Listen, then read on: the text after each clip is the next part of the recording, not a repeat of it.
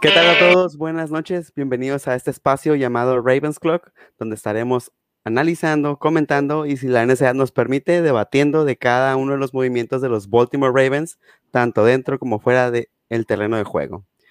Eh, yo soy Juan Ramón y como siempre me gustaría empezar por presentar a mis compañeros. Acá en la, en la parte inferior tenemos al buen eh, Felipe Madrid. ¿Cómo has estado, Felipe? ¿Cómo te ha tratado la vida?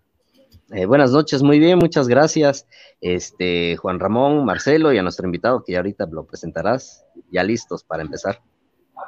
Por supuesto. Y acá eh, a un lado de mí está el buen Marcelo Flores. ¿Cómo estás, Marcelo? ¿Dónde andas, por cierto? Buenas noches, Flo. Ando acá en, en Horseshoe Bay, Texas. Este, ha habido movimientos y el draft está cada vez más cerca, así es que a darle. Claro que sí, listísimos, ya eh, a punto, cerquita, cerquita del draft. Y bueno, como cada semana tenemos un invitado muy especial, en esta ocasión nos acompaña un analista de una de las cadenas más importantes, no solo de fútbol americano, sino de deporte en general, que es Fox Sports México. Él, él fue exjugador de eh, la NFL Europa, coach, y también está en un programa llamado Buenos Días Fútbol. Eh, nos acompaña el buen Carlos Rosado. ¿Cómo estás, Carlos? ¿Cómo estás? Bien, bien, gracias, gracias aquí por la invitación. Aquí para hablar de los Ravens un poquito. Claro que sí. Sí, sí, sí, claro. Eh, no, gracias a ti por, por aceptar, por acompañarnos y pues por seguirnos el cotorreo. Eh, a los a los invitados, este, nos, nos gusta empezar para hacerles una ronda de preguntas para conocer un poco de su perspectiva acerca del equipo, cómo lo ven, cómo, eh, qué piensan acerca de él. Entonces, eh, ¿te parece bien que empecemos con, con esta dinámica? Sí, vamos. Excelente. Eh, Marcelo, vamos a empezar con tu pregunta, ¿te parece? Sale. Bueno, antes que nada, Carlos, muchas gracias por estar aquí. La verdad es que cuando comenzamos a hacer esto, jamás imaginé que tendría la oportunidad de conversar contigo. Eh, dicho esto, ahí te va mi pregunta. Ahora con la adquisición de Sammy Watkins, ¿cómo visualizas el draft de los Ravens? Mira, al final creo que necesitan otro receptor, ¿eh? por lo que ha hecho Sammy Watkins, la verdad receptor, bueno, fue, fue primera ronda, pero ha cambiado de equipos. El problema de Watkins son las lesiones. Y cuando tú tienes un receptor número uno, es alguien que pueda ser durable, que te pueda, que pueda mantenerte, que se pueda mantener sano durante toda la temporada. Y creo que no es ese receptor. Tiene a Marquise Brown también a Hollywood, sin embargo, juega nada más desde el slot. Entonces creo que, creo que sí pueden ir por algún receptor, no sé si en primera ronda, en segunda, también fortalecer la línea ofensiva porque pues la fortaleza de, los Ravens es correr el balón y me parece que el año pasado con las lesiones que tuvieron en esa línea ofensiva, este año traen a Kevin Sadler, es importante fortalecer esa línea ofensiva que fue lo que lo llevó lejos y fue lo que le ayudó también a Lamar Jackson a hacer el MVP hace dos años. Pero sí, por supuesto. Uno, quizá en la segunda ronda puedan encontrar alguno. Sí, por supuesto, eh, muy de acuerdo contigo. Eh, la, la, salida de Yanda fue clave y para esto viene Seidler a reforzar esa, esa línea precisamente, tratar de, eh, fortalecer, valga, el juego terrestre. Es una adquisición muy, muy interesante la, del, la de este, este guardia. Bueno, ahora me toca a mí hacer una pregunta. Eh, Sammy Watkins fue el receptor que sí llegó a los Ravens, pero se, estuvieron, se estuvo hablando de otro par durante los días recientes. Entre ellos estuvo Juju Smith-Schuster y Tyreek Hill. Perdón, T.Y. Hilton, perdón. Este, se dijo mucho acerca de cómo estos receptores rechazaron las ofertas que les hizo Baltimore. ¿Cuál es tu opinión acerca de esa situación? ¿Qué crees que pasó o qué piensas en general? También el tema de Baltimore y cuando eres receptor y te hacen alguna oferta, no solamente es el dinero, sino cuánto vas a jugar, quién es el coreback que está al mando del equipo. Y viendo las características de Lamar Jackson, es un coreback que difícilmente va fuera de los números. Trata de ir siempre con pases cruzados atrás de los backers, adelante de los safeties. Y entonces también creo que ese tipo de receptores, número uno, pueden jugar afuera, que pueden jugar afuera. No sé si T.Y. Hilton pudiera hacer una pieza que hubiera en, hubiera estado muy bien ahí en ese equipo. Sin embargo, Hilton, bueno, al final se queda con los Colts y este y creo que esas son algunas de las características que también que buscan algunos receptores cuando cambian de equipo, ver quién es ese quarterback, si se adapta también a las características de cada jugador. Y bueno, y al final creo que se les complicó, ¿no? Porque desde el año pasado ya necesitaban ese, ese receptor sólido que pudiera ir afuera, que pudiera ir vertical, que te pudiera correr todo el árbol de trayectorias. Y bueno, vamos a esperar si Sammy Watkins las que tiene el tamaño, tiene la velocidad, tiene la fuerza, tiene buenas manos, pero el problema es la durabilidad, nada más de Watkins. Se me hace un muy buen receptor, un receptor sólido, un receptor que llegó a la NFL como ronda 1 para ser dominante, pero pues no se ha mantenido sano y creo que eso es lo que le ha lastimado mucho. Sí, claro, pero de impacto se sabe que es la temporada en la que estuvo eh, completo, por así decirlo, fue súper, súper eh, productivo. Y esperemos que, que, que, así se que este impacto se llegue a dar aquí en Baltimore. Este, si no tienes problema, me gustaría todavía eh, seguir un poquito con el hilo de este, de lo que estábamos hablando, con un comentario que yo he hecho eh, en un par de ocasiones. Y a mí me parece que, al igual que las estadísticas importan, el modo, el, la forma en la que juega eh, un equipo al que, al que, en el que te, al que te ofertan, perdón, importa pero también ganar importa. Y creo que los Ravens son un equipo mm, atractivo en ese departamento, son un equipo bastante ganador. ¿Tú crees que eh, de alguna manera eso no influyó en o no impactó en la decisión que al final de cuentas toman tanto Hilton como, como Smith Schuster? ¿De que ¿De no ir a, Ravens? De no ir a Ravens. Bueno, hay diferentes cosas, como te digo. Y, Sammy Watkins también, bueno, al final era de... Cuando eres gerente general y estás en un equipo y estás viendo, ranqueas tú también a los jugadores y los ranqueas de acuerdo a cómo se puedan adaptar a las características de tu equipo, a tu esquema ofensivo. Y me parece que, bueno, al final Sammy Watkins estaba ahí. Y también si te puedes saber, Julius Smith-Schuster es un, un receptor interno, jugador que puede ir desde el, slot, que te puede atacar muy bien a los linebackers, pero ahí tienes a Marquise Brown, que del slot puede atacar, tienes a Duvernay, que el año pasado lo hizo bastante bien. Y entonces, bueno, creo que creo que hay profundidad en el como receptor interno. Necesitan más un receptor externo que pudiera ir como X, que lo pudieras aislar uno contra uno, crear esos matchups, esos duelos personales.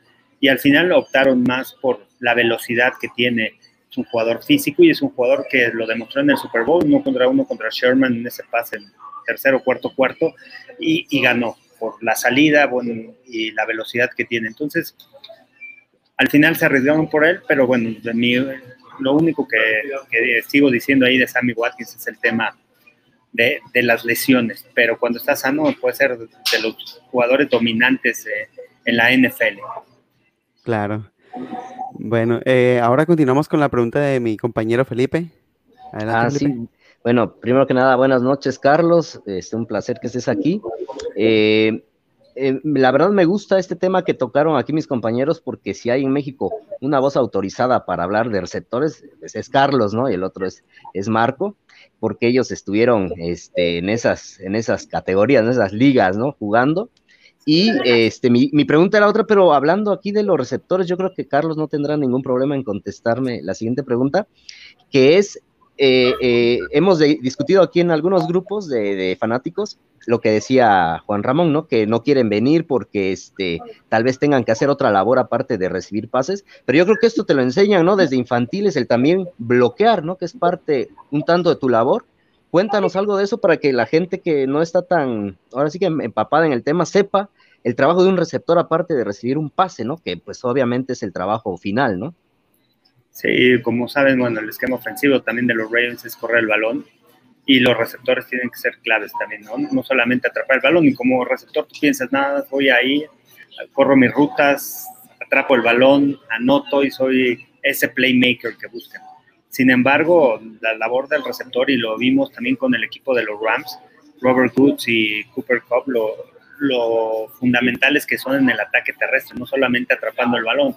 Y, tienes que, y, al final tienes que ser ese receptor completo. También es lo que buscan los coaches dentro de la NFL, buscan los equipos a que los jugadores sean completos, no que cuando sea pase, digo, perdón, cuando sea carrera salgan a media velocidad y no contribuyan, no ayuden a abrir los huecos, porque un bloqueo de un receptor puede marcar la diferencia entre una jugada de 20 yardas a una anotación. Y esa puede ser, esa es la diferencia. Eso es muy importante también que, que los receptores y, y, que van a estar en ese esquema ofensivo de, de, este, de los Ravens se puedan adaptar y que puedan hacer tu trabajo.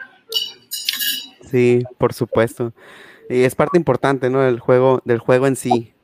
Eh, tenemos aquí una pregunta de un espectador. No sé si nos pudieras hacer el favor de contestarla, Carlos. Sí. ¿Cuál es la de? Es de Esteban que, pregunta cuánto le pagarías a Lamar Jackson en su nuevo contrato.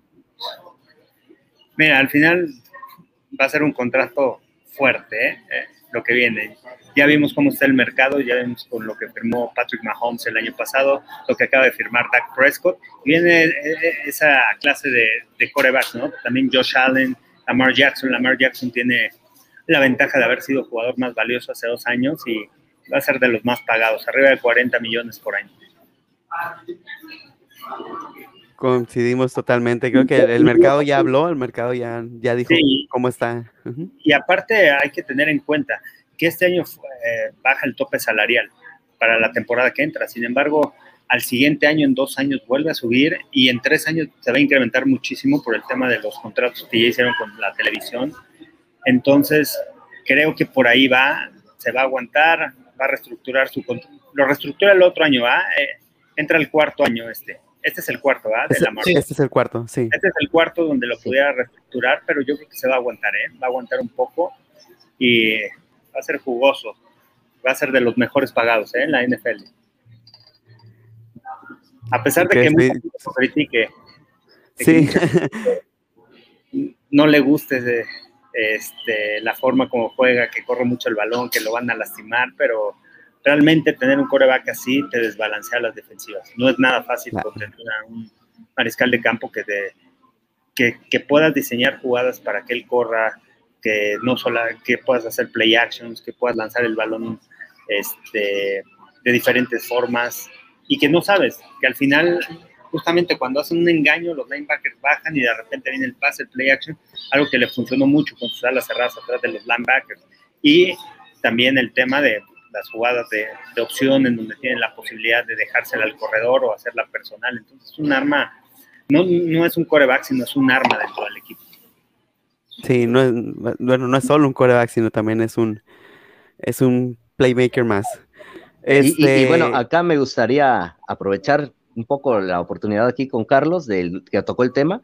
Este, no sé si estés de acuerdo conmigo, Carlos, que la NFL va en una eh, en una era ya moderna, donde ya los jugadores, en este caso corebacks, pues ya son de doble amenaza, pero también otras posiciones como linebacker, lo vimos el año pasado con Isaiah Simmons, ¿no? Que ya es un híbrido, ¿no? Ya parece un safety, Hoy lo vemos con Pitts, ¿no? Que parece un receptor y es un, ala cerrada. Yo creo que va evolucionando, ¿no? Este, la NFL en algunas posiciones y eh, muchos le quitan valor a la mar porque nos quedamos con esa idea del, del coreback de, bolsillo, ¿no? De, que del tradicional, ¿no? Y, ya vienen nuevas generaciones y la mar es, un, es uno de ellos, ¿no? De una atleta diferente.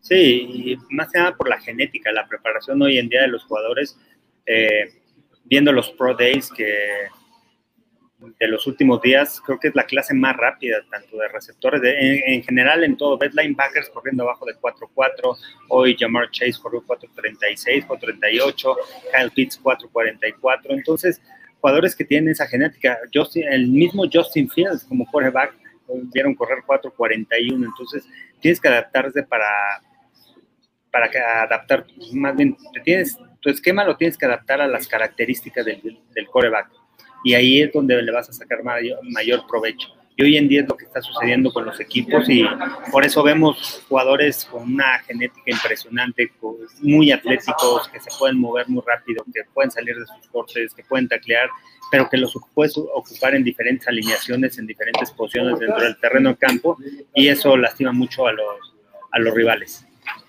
Sí, por supuesto, este, estamos en una época más versátil, no, no, no es una eh, y, evoluciona, ¿no? El fútbol americano evoluciona. O sea, claro. mueren antes los empezando por el coreback, ¿no? un coreback que tiene brazo, un coreback de pocket, y de repente viene estas, eh, esta camada de corebacks que son dual threat, que pueden lanzar el balón, que pueden correr y que pueden dañarte mucho en las ofensivas. Y los esquemas este, ofensivos también cómo han cambiado adaptándose a esas características y mucho jalando lo del colegiado. Sí, sí, por supuesto. Bueno, para darle un poco más de, continuidad a la dinámica, vamos a continuar con la pregunta de, Marcelo. Adelante, Marcelo. Sí, es que respecto, respecto al contrato de Lamar Jackson, yo creo que es lo más inteligente por parte de ambos lados, tanto de Eric de Costa como de Lamar, esperarse a un año más. Y es que, si bien Lamar Jackson a lo mejor es exagerado decir que es el mejor quarterback de la liga, sí es el que mejor hace funcionar la ofensiva de los Ravens. Eh, mi pregunta para ti es la siguiente, Carlos. Se ha hablado, o al menos algunos han mencionado la necesidad de los Ravens sobre un safety ¿A qué crees que se deba esto? ¿Estás de acuerdo? De un safety, después de la salida de Thomas también, ¿no? Hubieron ahí problemas como que no encontraron quién pudiera jugar atrás, porque Chuck Clark juega muy bien a la altura de los linebackers, baja muy bien a taclear, y parte del esquema defensivo de los Ravens es rotar mucho a los linebackers, jugadores que tengan esa habilidad de moverse rápido y que no solamente jueguen atrás, sino también que puedan jugar en la caja a la altura de los linebackers, bajar a taclear, porque es una de las características que tiene esa, esa defensa. Y, y bueno, para mí también hace falta también un safety para cerrar ese cuerpo tremendo que tienen del perímetro, ¿no? Que también es uno de los mejores con Humphrey, con Marcus Peters, eh, con Chuck Clark. Así es. Eh, continuamos con tu pregunta, Felipe. Adelante. Bueno, yo voy aquí más en el lado de, de la mar, con el tema de la mar, y me gustaría este, preguntarte, ya que se critica mucho su estilo, ¿no? De, de, la mecánica, que a lo mejor no es la mejor, y quería preguntarte, ¿a qué se debe entonces sus números positivos en temporada regular? De 37 inicios, 30 ganados, 7 perdidos. Eso es este, a veces un poco contradictorio, ¿no? El, decir, no es un buen quarterback, pero tiene buenos números. ¿Tú, crees, tú qué, a qué crees que se deba esto? y, mejoró mucho, ¿no? Lanzando el balón en comparación de hace dos años. El año pasado mejoró, trabajó mucho en su mecánica y mejoró mucho para lanzar el balón.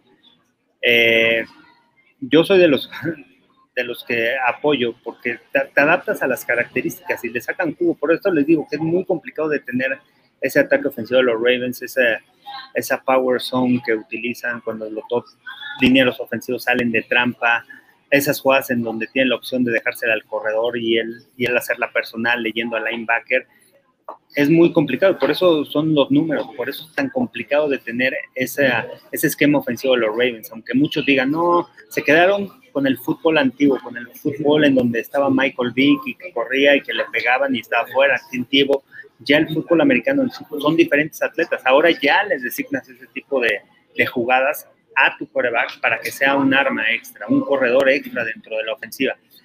Y al final, cuando tú puedes establecer tu ataque terrestre de manera eficiente, de repente vienen esas jugadas de engaño, entonces engañas a toda la defensiva, se empieza a mover y le permites al coreback que se generen espacios atrás, que esté tranquilo dentro de la bolsa de protección y pueda, pueda encontrar a sus receptores.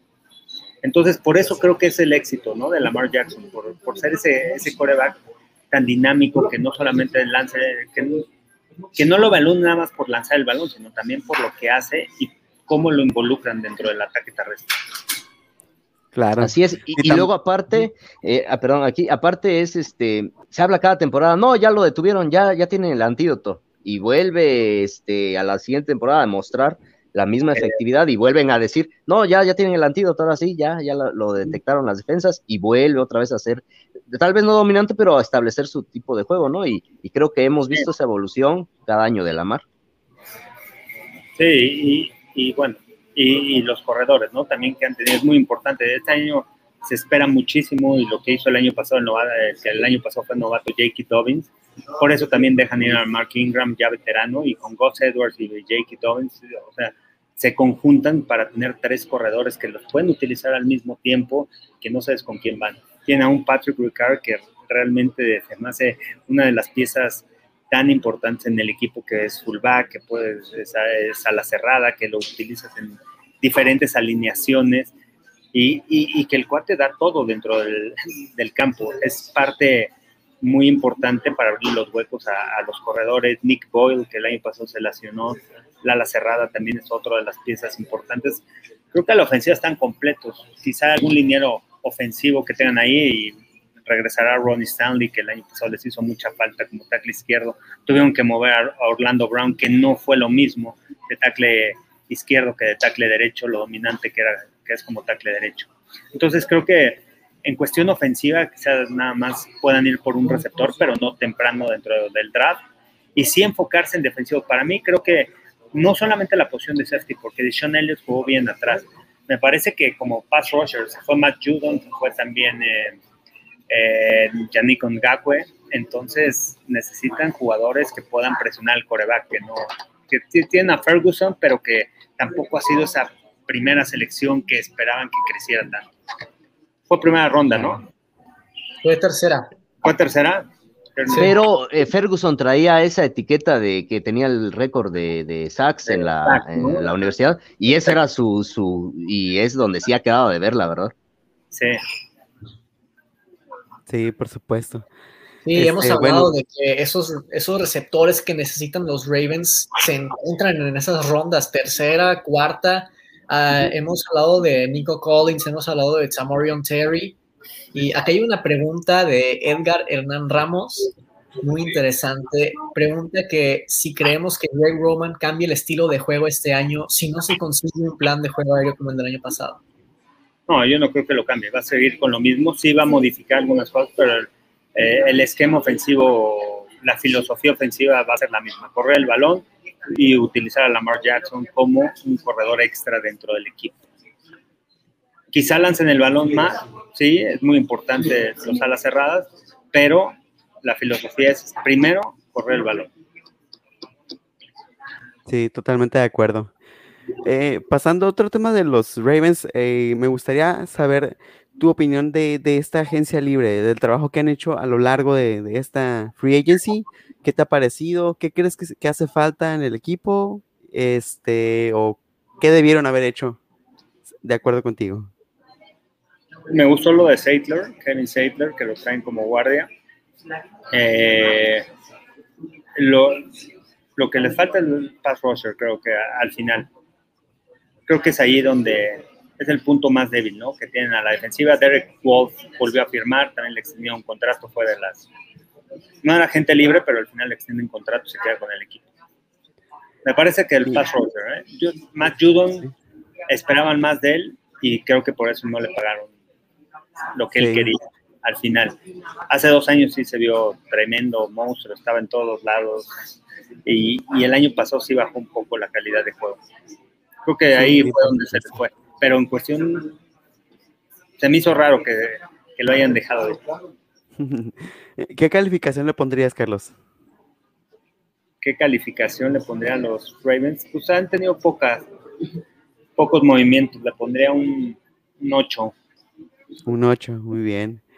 Bueno, tenemos otra pregunta aquí de un espectador que es de Esteban, Esteban Pescador. Dice, eh, ¿crees que la, que la ofensiva eh, de un giro drástico con los nuevos, eh, con los cambios en el staff. Ya ves, llegaron nuevos eh, coordinadores de pase. Se ¿Quién llega los nombres. El pase en un... Ah, Llegó T. Martin, y Kate Williams. Kate Williams, sí. es que estuvieron, eh, Martin estuvo en Tennessee como coordinador ofensivo en la Universidad de Tennessee y Williams era Williams era entrenador personal creo que de Watkins entre ellos. Williams es entrenador personal de receptores él ayudó mucho a, él se enfoca mucho en tema de fundamentos. Yo lo sigo en redes sociales sigo mucho el trabajo que hace para los para trabajar con los receptores entrena a Tariq Hill y, él al final lo que en lo que te va a ayudar, en lo que va a aportar dentro del equipo es de los fundamentos de los receptores, de cómo correr sus rutas, de cómo separarse de los profundos. Y Martin, no sé, no, sé si es Tim Martin, no sé. Sí, sí es él, sí, es Martin. Era coreback, ¿no? Es un coreback que él juega en el Europa. Mm, para fortalecer el ataque, el ataque aéreo, me parece. Sí. Sí, porque actual, bueno, anteriormente ese puesto lo ocupaba el que ahora es entrenador en jefe de los Tejanos y, tenía mucha responsabilidad en otras áreas también, entonces creo que estaba un poco abandonado y ahora traen a dos, a dos figuras para, bueno, a dos personajes, perdón, para, para esta, para esta posición. Pues sí, va a ser importante ahí lo que puedan hacer y, y qué es lo que le brinden, o sea, qué, qué vayan a aportar dentro del equipo para esta ofensiva. ¿Qué, le puede ayudar a Lamar Jackson para poder ser un quarterback efectivo, preciso, también para lanzar pases y poner a los receptores en el mejor lugar? Parte del éxito también de los quarterbacks no solamente, no solamente es el brazo que tienen, sino también es el tema de receptores, de si se separan, si no, si entienden, si hablan el mismo lenguaje que el quarterback, si ven lo mismo. Eso es muy importante. Eso juega un papel muy importante dentro de las ofensivas para que puedan ser productivas y, puedas empezar a mover las cadenas, a, encontrar tus receptores, pero tienen que estar en el mismo canal. Y en eso va, a apoyar Kit Williams.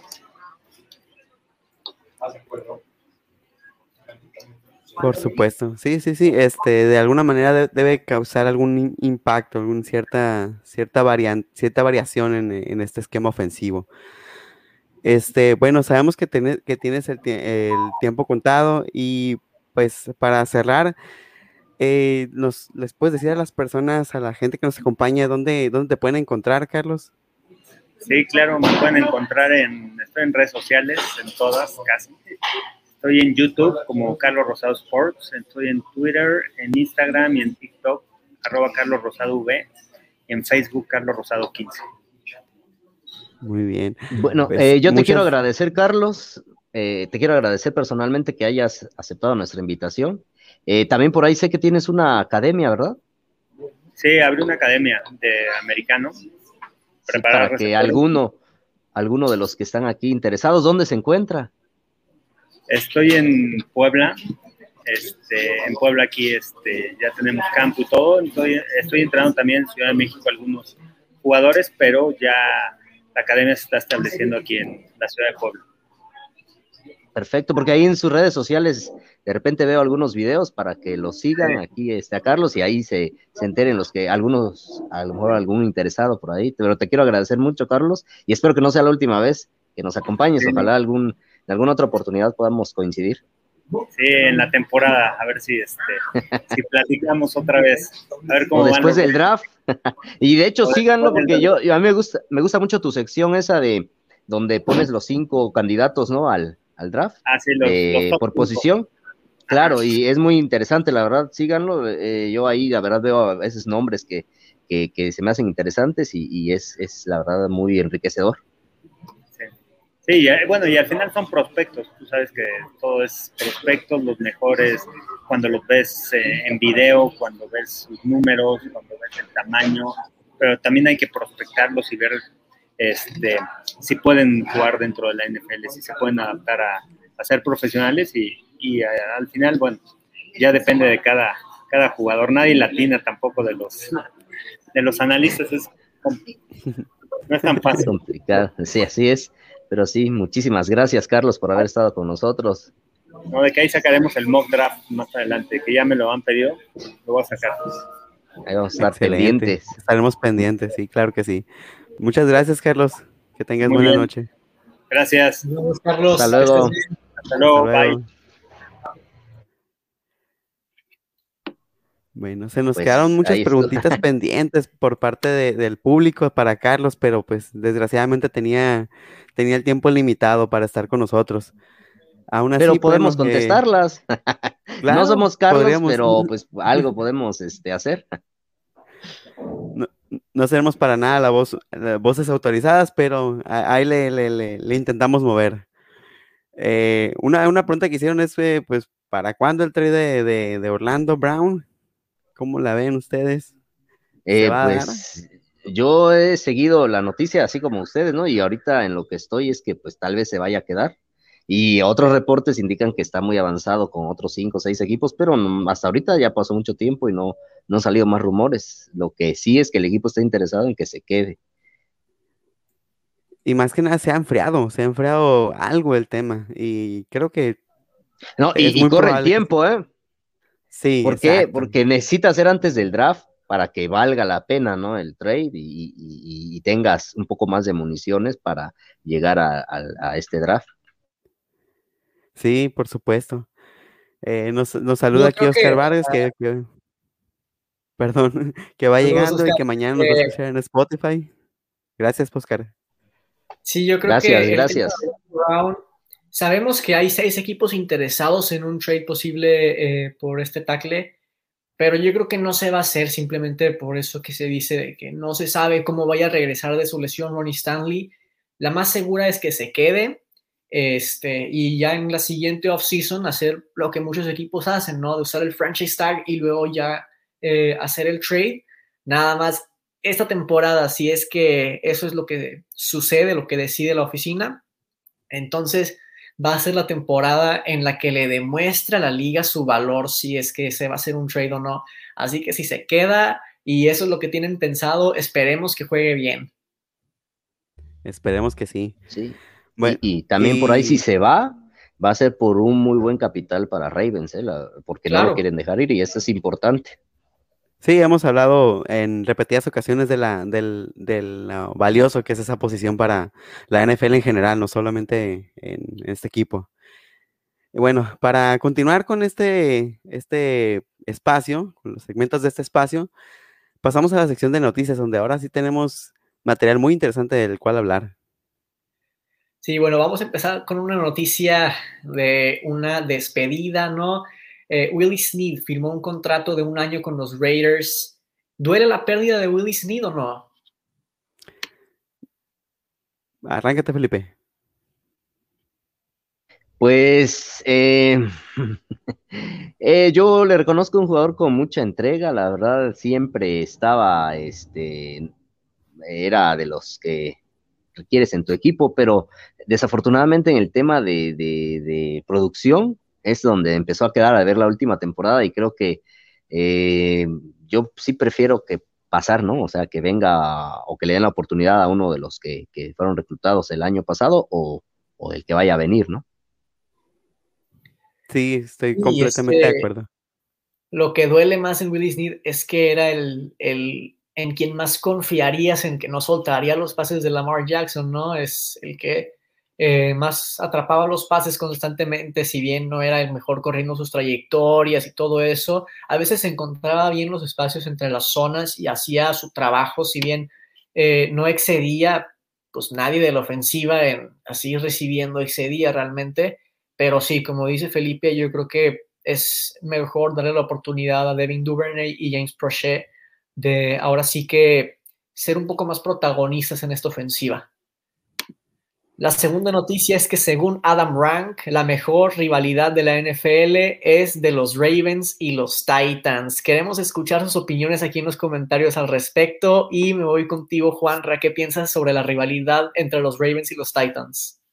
Estoy totalmente de acuerdo. O sea, el, morbo que causaron con esta cuestión de los logos, del bailar en los logos, fue, su, hizo una narrativa muy, muy eh, sonada en esta temporada, en las dos ocasiones que se enfrentaron este año. Lástima que el año que viene, pues no hay un encuentro programado, pero es un encuentro que, que, de verdad me parece muy interesante darle seguimiento, eh, más que los Steelers ya ahorita por el momento en el que están. Eh, y de hecho, hay un registro. Los, los Titans son el equipo con el que más nos hemos enfrentado en playoffs. Sí, este, la rivalidad entre estos dos no es nada más actual, es una rivalidad histórica que de hecho cuando estaba todavía la AFC Central, para aquellos que son nuevos fans de este deporte, de esta liga y de este equipo, la rivalidad no era con los Steelers, era con los Titans. Eh, entre Ray Lewis y Eddie George no se llevaban bien en lo absoluto. Eh, si, si no, vean el partido de playoffs, el divisional de la FC en el año 2000 un partidazo que quedó 24-10, ya ven, mucha gente 24-10 dice, pues un partido más, pero no, este fue un partidazo que quedó 24-10, un duelo defensivo, un duelo entre Ray Lewis y Eddie George, buenísimo, y pues sí, recientemente eh, inicia con este partido divisional en el 2019, cuando los Titans nos rompen el corazón, luego en temporada regular eh, en este año empezamos ganando y de repente Derrick Henry en el cuarto cuarto se vuelve más difícil de taclear, eh, nos atropella la defensiva entera, perdemos otra vez y ya después la tercera fue la vencida, los derrotamos en playoffs y es una rivalidad que, como acaba de decir aquí Eduardo, va creciendo y va a crecer todavía más. Así es, y de hecho, este, un dato interesante aquí entre estos en playoff es que siempre gana el visitante, ¿no? Eh, y nos ha tocado, ¿no? La última vez que, que, perdón, el último partido, pues lo ganamos de visitante, pero ellos nos ganaron cuando aquella temporada 2019 y ya este anteriormente también ellos venían como favoritos eh, una temporada muy buena y también Ravens fue allá y los dejó fuera y eh, eh, específicamente con el entrenador con Brado es este en cuatro enfrentamientos dos de temporada regular pero la primera no sé si recuerdan este fue un 21-0 con 11 sacks fue hace como tres años en, todavía estaba yo flaco y fue una, fue una, aparte que los blanquearon, eh, la, cantidad de sacks a Mariota aquella vez, ahí empezó con Brable y se ha, creo que todos los condimentos se han juntado, ¿no? Para que este, se haga esto más sabroso, ¿no? Esta, esta rivalidad ahí, los insultos que ha habido por parte de jugadores de, los Titans, yo creo que se va cocinando una, una buena rivalidad y, y, es el principio de, porque son equipos jóvenes, hay que recordar. Sí, sí, sí definitivamente. Y en esta noticia me gustaría profundizar el tema. Finalmente, lo que habíamos estado pidiendo a gritos, ¿no? Sammy Watkins llegó a los Ravens, finalmente un wide receiver. El contrato es de solamente un año y 6 millones de dólares. ¿Cómo nos beneficia la llegada de Sammy Watkins? Abro contigo, Juan Ra. Pues mira, para empezar, sí es cierto que tiene el, problema de lesiones, pero si hay algo que es Sammy Watkins es un playmaker y si hay algo que necesita esta ofensiva es playmakers. Eh, es, puede ser un factor diferencial y por lo que se, por el registro que ya tenemos de tanto de los receptores actuales de los Ravens como el de Sammy Watkins, sabemos que muy probablemente, si no es que es un hecho, que vaya a cumplir la, función de wide receiver 1, simplemente porque en, em, ¿cómo decirlo?, en, en registro, es mejor que lo que tenemos. Sí, definitivamente. Y es que cuando enfrentas a los Ravens siendo una defensiva, no juegas cobertura de hombre a hombre. Si lo haces es prácticamente un suicidio, porque ahí es donde Lamar Jackson entonces eh, despega como avión y consigue ahí unas 11 yardas más o menos. Entonces, se juega más que nada cobertura de zona cuando juegas contra los Ravens en, defensiva. Y Sammy Watkins es un experto en, hallar ese espacio entre las zonas, desacelerar cuando es necesario y cuando está solo para que ahí sea donde el quarterback le lance el balón. Es alguien que tiene experiencia, tiene, si bien tiene experiencia, también es joven relativamente, tiene 27 años, la misma edad que Kenny Golladay. Este, y no nada más es la llegada de Sammy Watkins en sí, es que además Mark Andrews y Hollywood Brown se benefician de esto. Le quita a Mark Andrews la mayoría de las dobles coberturas, le quita a Marquise Brown ese trabajo de enfrentar siempre al, al corner más rápido o, al más talentoso de la otra defensiva. Y ya le prestan un poquito más de atención al juego aéreo de los Ravens, lo cual incluso beneficia a J.K. Dobbins y compañía en el ataque terrestre. Felipe, no sé qué pienses sobre la llegada de Sammy Watkins y cómo beneficia al equipo. Pues igual yo, este, para no repetir ahí lo que ya han dicho, eh, agregaría que este señor cuando son los juegos importantes, eh, me refiero a los de enero, se ha, aparecido, ya mencionaba Carlos hace rato, eh, aquella jugada ante Sherman, donde la verdad le saca bastante este, diferencia y se lo lleva y, es una recepción importante porque era el cuarto cuarto y iban perdiendo, ¿no? Lo vi también recibir un pase larguísimo de Mahomes contra los Titanes en aquella final del año pasado, igual siendo una jugada espectacular y él está en esas jugadas, ¿no? Es, es un jugador que eh, en ese sentido me gusta que no se, y es lo que necesitamos, ¿no? Jugadores clave en, partidos de, decisivos y eso viene a aportar porque, como bien comentabas, Marcelo, no tenemos algo así en el equipo. Este Juan Ramón lo decía, que no tenemos algo así en el equipo y este señor puede venir a aportar eso, aunque hay muchos que, pues obviamente no lo consideramos un receptor número uno, pero pues ante la necesidad yo creo que lo va a tener que hacer y aparte le va a ayudar mucho en la mentoría, yo creo, a los, a los, a los que ya están, que son tienen dos años de experiencia en la liga, unos uno, y este al que llegue, ¿no? En el, en el draft. Sí, además, espero no dar el dato equivocado, pero me parece que, que Keith Williams entrena personalmente a, Sammy Watkins. Entonces, eso entre debe ser un beneficio. Sí. debe ser un beneficio extra todavía. Sí, esperemos que no se lesione. Y sobre eso del wide receiver número uno, claro, no creo que sea un wide receiver número uno. No sé si los Ravens realmente necesiten un receptor así, sino algún wide receiver número dos estable. A lo mejor no es Allen Robinson, digo a la Pero lo que sí es que yo creo que la llegada de Sammy Watkins ayuda a que tal vez Marquise Brown se convierta en ese receptor número uno, ¿no?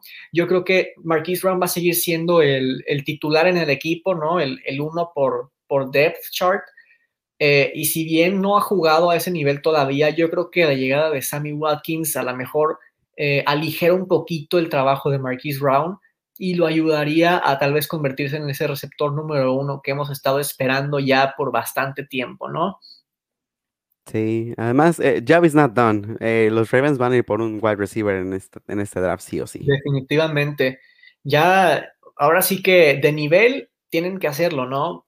Yo creo que eso estamos de acuerdo todos, aunque sigue siendo una opinión. El hecho es que no hay bastantes receptores en el equipo y tienes que ir por uno en el draft, sí o sí, por cuestiones de que haya suficientes jugadores para cuando alguien se lesione. Teniendo ya a Sammy Watkins, que muy probablemente se va a lesionar algunos partidos y se va a perder eh, algunos cuatro cinco. Esperemos que no suceda, pero eh, como equipo tienes que suponerlo cuando estás en la oficina con María Costa. Por supuesto. Antes de saltar a la siguiente parte, me gustaría eh, poner aquí, resaltar el comentario de Esteban, porque si bien la semana pasada tuvimos un hater, ¿por qué no darle un espacio a alguien que, nos muestra su apoyo. Dice, saludos a los tres, nos pregunta, pero ojalá puedan leer mi comentario. Solo quiero agradecerles por su contenido tan bien, tan completo, perdón, y gratificante de información. Les mando un abrazo desde Saltillo. Un, un abrazo para ti también, Esteban. Abrazo, Esteban. Muchas gracias por vernos y qué bueno que te gusta el contenido. Eh, yo ahorita no tengo oportunidad de ver los comentarios de, Facebook. ¿Hay algún comentario? Porque he visto puros de YouTube, pero no sé si están algunos en Facebook. Ahorita no tengo, desafortunadamente, posibilidad de verlos. Pues mira, podemos estar aquí con el de Johnny Bellard, que nos dice, mi mayor miedo con Watkins es que si con Mahomes no alcanzó su máximo, sinceramente con Lamar no lo hará y lo hizo un fanboy de, eh, de Lamar Jackson. Bueno, bueno pues, pero es que Mahomes tenía otras, otras, e, otros blancos, ¿no? O sea, Kelsey, eh, Hill, entonces ves a ellos dos y si, si, ganan separación, ya no buscas a ninguno de los demás. Pienso que puede ser una, un factor, ¿no? Además, hay que tomar en cuenta algo que Sammy Watkins, la mejor temporada de Sammy Watkins fue cuando fue con Greg Roman en los Bills. En Buffalo, sí, tienes razón, en Buffalo.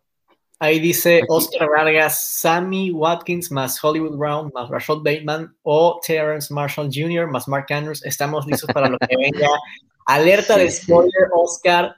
Para más adelante, mi prospecto de la semana va a ser Terrence Marshall. Así que si quieres escuchar todo lo que tengo que decir al respecto sobre este jugador, es mejor que te quedes para la sección de al rato, ¿no? Y, eh, coincidió, exactamente, le mandamos a hacer su Pro Day hoy, Marcelo, para que coincidiera con tu sección. Tuvo hoy su Pro Day y, aparte lució, ¿no? Todavía. Qué bueno, que le llegó el memo. Sí. La invitación. Este, esto ya era un rumor hace unos días, pero pues hay que hablar de él, ¿no? Y según se informaba, los Ravens habían puesto un ojo encima a Devante Parker, el receptor de Miami Dolphins, y por otro lado, los Dolphins como que inauguraron esa guerra de quarterbacks para el draft, haciendo un trade con los 49ers y con Eagles. Ahora los 49ers tienen un tercer pick, que muy probablemente va a ser para un quarterback. Los Dolphins tienen el sexto y Filadelfia tiene el doceavo. ¿Cómo afectaría esto en que los Ravens adquieran a Devante Parker? ¿Sigue siendo una posibilidad esto? Eh, yo lo veo eh, pues, como un rumor, pero existe la posibilidad porque no sé si vieron la noticia de que habían adquirido ahí este al tackle que salió de Tennessee, Isaiah Wilson creo que fue.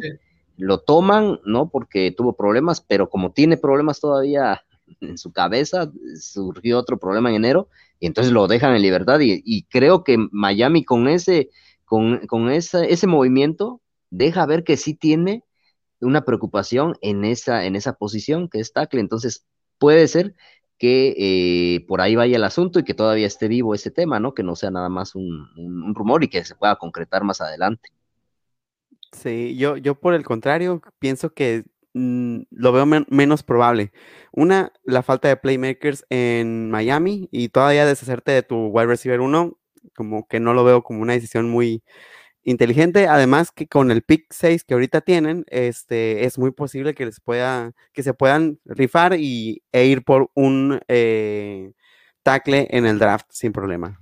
Pero aquí, este, Juan Ramón, para debatir un poco, el detalle con Parker es que eh, con, con Tua no tienen nada de química y eso es un problema que los aficionados de los delfines y los analistas han visto, que bajó mucho su producción con él, porque con Fitzpatrick era, era ese playmaker que, mencionas, pero con Tua ya no, entonces si Tua va a ser el, futuro de esta franquicia en la posición, eh, por ahí, también por ahí se manejó, por eso salió este rumor, de que a lo mejor por ahí podía pedir un cambio, ¿no? El, jugador, porque no se siente tan a gusto como con Fitzmagic, ¿no? Sí, de hecho, cuando con Fitzpatrick era este cuando corría trayectorias de, de fly así todo vertical, Devante Parker era el receptor que cuando eh, señalaban hacia él, cuando lanzaban hacia él, eh, tenía Brian Fitzpatrick el, rating de pase más alto. O sea, Devante Parker ofrecía el rating más alto entre quarterbacks cuando corría esas trayectorias, pero pues con Tua no ha sido lo mismo. Este, los Dolphins saben que todavía es una necesidad para los Ravens eh, un wide receiver y, los Ravens saben que los Dolphins necesitan un tackle. Es por ahí por donde va esto. Este, y digo, los Dolphins, así donde están en el draft, les garantizo que van a seleccionar a Jamar Chase, ¿no?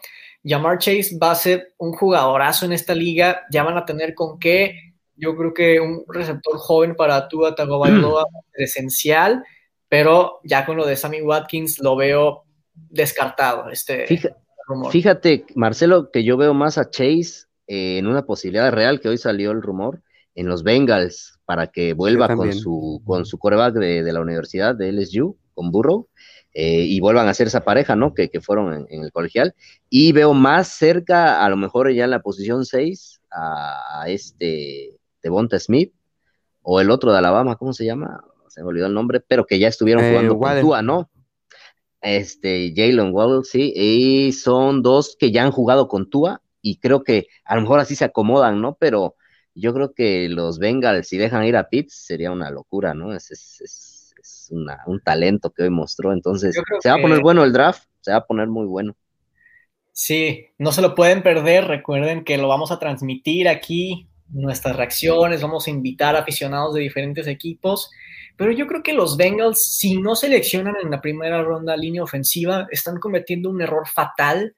Y ya lo vimos en la temporada pasada cuando se lesiona Joe Burrow, que hombre, si bien no era igual que Justin Herbert, creo que tiene un techo bastante alto. Y ahora sí que no le faltaban receptores, no le faltaba corredor, ahí estaba. A lo mejor un Tyrant sí, pero lo que le faltaba era más que nada línea ofensiva. Yo por eso creo que los Bengals tienen que ir sí o sí por línea ofensiva en la primera ronda. Pero hasta donde sé, creo que han agarrado algún que otro elemento, ¿no? En ese, en ese departamento. Este, creo que en agencia libre sí hicieron algunos movimientos, pero necesitan algún talento que vaya a durarles. Claro, eso sí, eso sí. Moviéndonos a la última noticia por ahora, y es que la NFL ya dijo sí, habrá un partido número 17. La próxima temporada los Ravens enfrentarán a los Rams en el M&T Bank Stadium y esto se decide con el lugar en el que un equipo queda entre la conferencia y el equipo local se turna entre conferencias. Este año todos los equipos de la AFC son los locales, o sea, por ejemplo, eh, Chiefs y, Packers se enfrentan porque Chiefs fue el número uno de la AFC y Packers fue el número uno de la NFC ya es no de la división, sino de toda la conferencia. Así es como se decide. Incluso puede haber ocasiones en las que un equipo de la AFC y un equipo de la NFC se enfrente dos ocasiones en la misma temporada. ¿Qué pensamos sobre este partido número 17, Felipe? Pues obviamente es el negocio, ¿no? De la liga y va directamente para que haya 18 partidos en un futuro, que es la, meta, ¿no? Que tienen los dueños para, para la liga. Entonces, eh, para nosotros, bien, quitan un partido de pretemporada y ponen uno más de, de, temporada regular. Muchos ahí estaban quejando porque pues afecta el Super Bowl, va a ser en el segundo domingo, ya no el primer domingo de febrero, y pues ya no va a haber puente, ¿no? Para, para poder, este, no llegar tan afectado al trabajo al otro día después del partido. en eso se estaban quejando, pero bueno, eh, yo creo que también aquí me gustaría comentar algo que leí, ahorita recuerdo la fuente, que es algo interesante para el futuro, ¿no? Que si la liga pudiera hacer estos partidos en lugar de, como mencionaste, de local en este eh, momento la, conferencia americana y después eh, la nacional, que se pudieran hacer en terrenos neutrales. Es un poco, un poco alocada la, pero no, no, no me, no, sé, no me hace tan mala idea por ejemplo, mandar un partido a México, a Londres, no sé, en los puntos donde de internacionales que tiene la NFL, mandar este tipo de partidos de esta semana y, eh, en estados de, de, la Unión Americana donde no tienen NFL para, para poder albergar esta semana 17, ¿no? Y sea un terreno neutral. También me pareció una buena idea que está por ahí, no recuerdo, ahorita voy a checar quién fue el que la mencionó, que se me hizo bastante prudente, ¿no? Sí, totalmente de acuerdo. Yo creo que eh, si la NFL piensa hacer partidos en otros países, son esos los que deben de ser.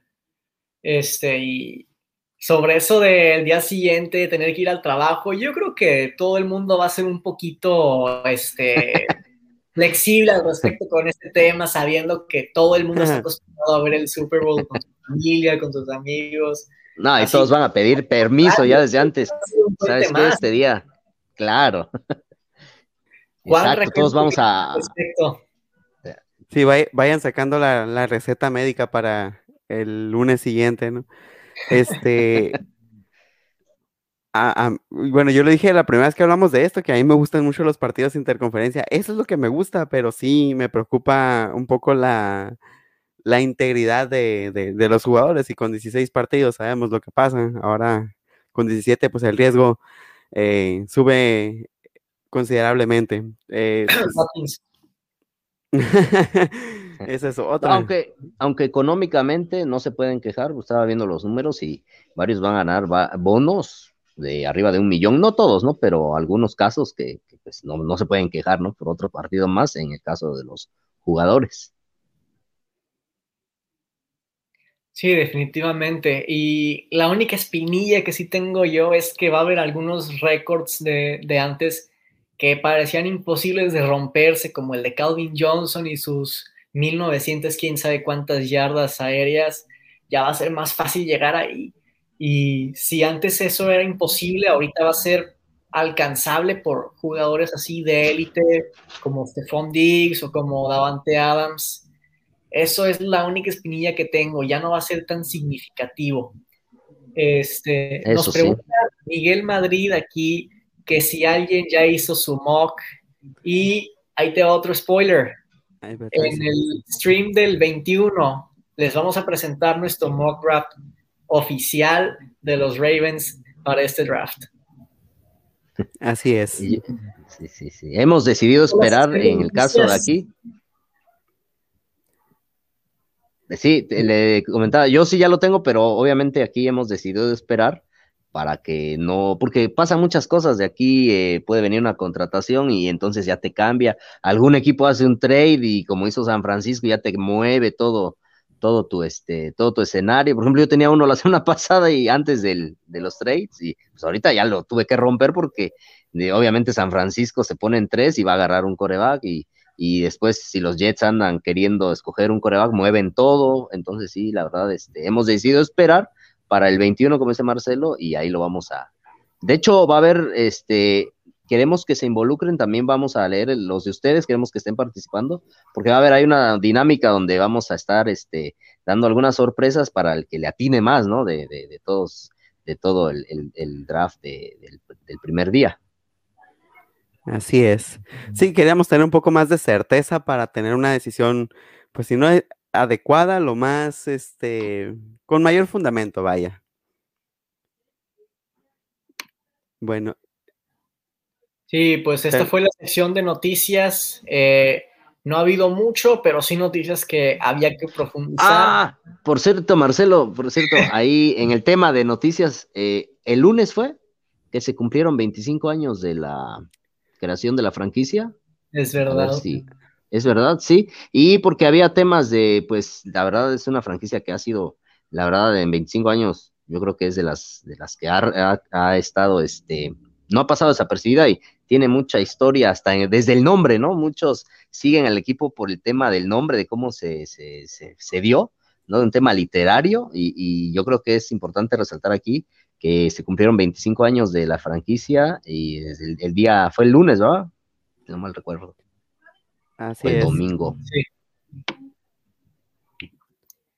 Sí, pues felices 25 años al equipo. Ahora sí que 25 años y dos Super Bowls es bastante bueno para, para, un equipo, considerando otras franquicias que llevan más o menos la misma cantidad de tiempo, como los Jaguars, como los Texans. Y no, y franquicias que llevan más años que no tienen esos títulos, entonces, no, es una franquicia. Y, tres miembros del Salón de la Fama, y yo creo que otros tres en, en, vísperas, ¿no? Yo estoy seguro que Sox, Yanda y, y Tucker van a estar ahí. Sí. sí, probablemente. Así es. Definitivamente. Y Lamar Jackson, a lo mejor. ojalá, ojalá. Va ascendiendo y esperemos que así siga. Imagínate llevar un coreback al Hall of Fame. Suena bien. Bueno, eh, nos movemos ahora con la siguiente sección que viene siendo el Scout de la semana. Eh, este consiste en que nosotros tenemos a un prospecto que nos gustaría que llegara al equipo por diferentes motivos y se lo presentamos aquí. Esto es más que nada, no, no, no necesariamente viene en la primera ronda, puede venir en cualquier otra, pero este es más que nada para que ustedes conozcan algunos este, prospectos y eh, pues bueno, se vayan empapando, ¿no? Que no lleguen en ceros al, al draft y ya tengan una, este, ¿cómo decirlo? Como una una referencia, sí. Exacto, gracias, es la palabra que buscaba, una referencia. Entonces, eh, si... Ah, permítanme porque olvidé poner la pantalla. ¿Quién, empieza por ahí? Ah. Si quieres, por ahí algún. ¿Sí? Eh, podemos empezar contigo si quieres, este, eh, ah, Felipe. Adelante. Está bien, está bien, sí.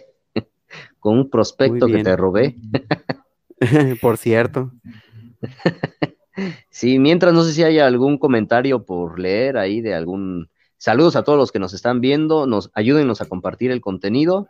Saben que lo hacemos así de, de, así que de corazón, no estamos aquí este, ganando absolutamente nada en lo económico, pero queremos traerles ese producto. Nos ayuda mucho dándole like, comentando y compartiendo el contenido. Ya saben, estamos en Twitch, Facebook, Instagram, YouTube, Twitter, ¿no? Entonces, por ahí si hay algún comentario, Spotify, igual ahí escúchenos cuando estén haciendo alguna labor, pueden este, escuchar ahí en esta plataforma. Así es. Este, bueno, ya tenemos aquí al prospecto de Felipe de esta semana, que es Diami Brown de North Carolina. Para los que nos van a escuchar en formato de audio, les paso sus estadísticas, sus números. Eh, su altura es de 6 pies y una pulgada, 185 centímetros, 185 libras de peso, 83 kilos. Hay que recordar que estos no son números oficiales, sino que son los que da la, la escuela. Y en toda su carrera colegial tuvo 2.306 yardas y 21 touchdowns. Bastante, bastante productivo. Felipe, háblanos de, de Diami Brown. Pues sí, es, es, un prospecto que ahí este, cada semana tenemos ahí una, este, bueno, tenemos ahí, vertimos nuestros este, nombres de, de, analizar esta semana y con Juan Ramón tenía ahí la, coincidimos que los dos estábamos aquí con este receptor eh, en este caso, para mí y para muchos analistas, eh, entre los cinco mejores de esta generación, y es el del que menos se habla, es el que menos se está este, hablando, muchos lo tienen, muchos ni lo tienen considerado, pero he leído varios analistas que lo ponen ahí por su desempeño en, en la universidad, ¿no? Es un jugador que yo lo comparo un poquito, no tanto con el físico, porque pues todavía está en, bueno, todavía eh, le falta dar el salto a la NFL y puede agarrar más cuerpo, pero con AJ Brown, ¿no? me, se me hace un tipo de receptor que te puede correr varias rutas, que te puede ganar en un uno a uno, eh, tiene el físico, tiene la movilidad. Eh, el único detalle y lo que sí le podría yo cuestionar, o bueno, sería interesante ver, es que le haga lo mismo a defensas de la NFL, ¿no? Profesionales, porque no es lo mismo hacerle estas jugadas a, Virginia, a Virginia Tech, ¿no? A Wake Forest, que hacérselas ya sea cualquier defensa de la NFL, por más mala que sea. Ese tal vez sea el único punto en el que tendría yo ahí un foco de atención, pero en lo demás, la verdad, este señor tiene muy buenas manos, eh, físico, la verdad se ven en sus highlights algunas jugadas donde eh, en el choque los, este, les gana a los, a los, este, a los corners, y eso es lo que, llama mucho la atención, su, su fortaleza este, física, y sus buenas manos. Entonces yo lo tengo ahí considerado, eh, tengo ahí otros dos prospectos también de receptor, pero este sí se va a ir en rondas altas, yo creo que se puede ir en una segunda, este, sin ningún problema, y si estoy, yo era de los que consideraba que el equipo debería ir por un receptor en primera, pero últimamente me han estado, y he estado leyendo reportes, y Carlos mismo lo, lo dijo, que a lo mejor no en primera tendría el equipo que irse por un receptor y estoy empezando a adoptar esa idea, ¿no? Entonces, pienso que este puede irse en segunda sin ningún problema y ser esa elección de Baltimore. Sí, por supuesto.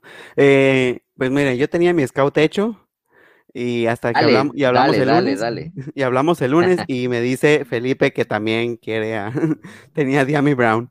Bueno, sí, lo eh, tenía para la semana pasada, pero se atravesó este muchacho y su Pro Day y tuve que meterlo, pero ya lo tenía desde hace un par de semanas. pues tocó que coincidimos Felipe y yo en este prospecto. Yo también tengo otro prospecto para presentar, pero me gustaría hablar un poquito de Diami Brown por un factor. North Carolina es una power, run power offense.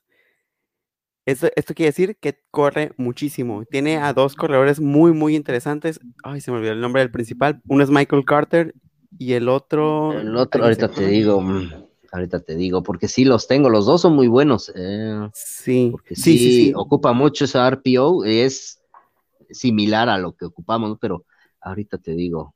Bueno, mientras en, lo que, en, lo que, en lo que nos eh, ayuda con el dato, Felipe, esto quiere decir que es una ofensiva que corre bastante. Y hay algo que hace muy bien Tammy Brown y es bloquear. Es muy bueno para bloquear.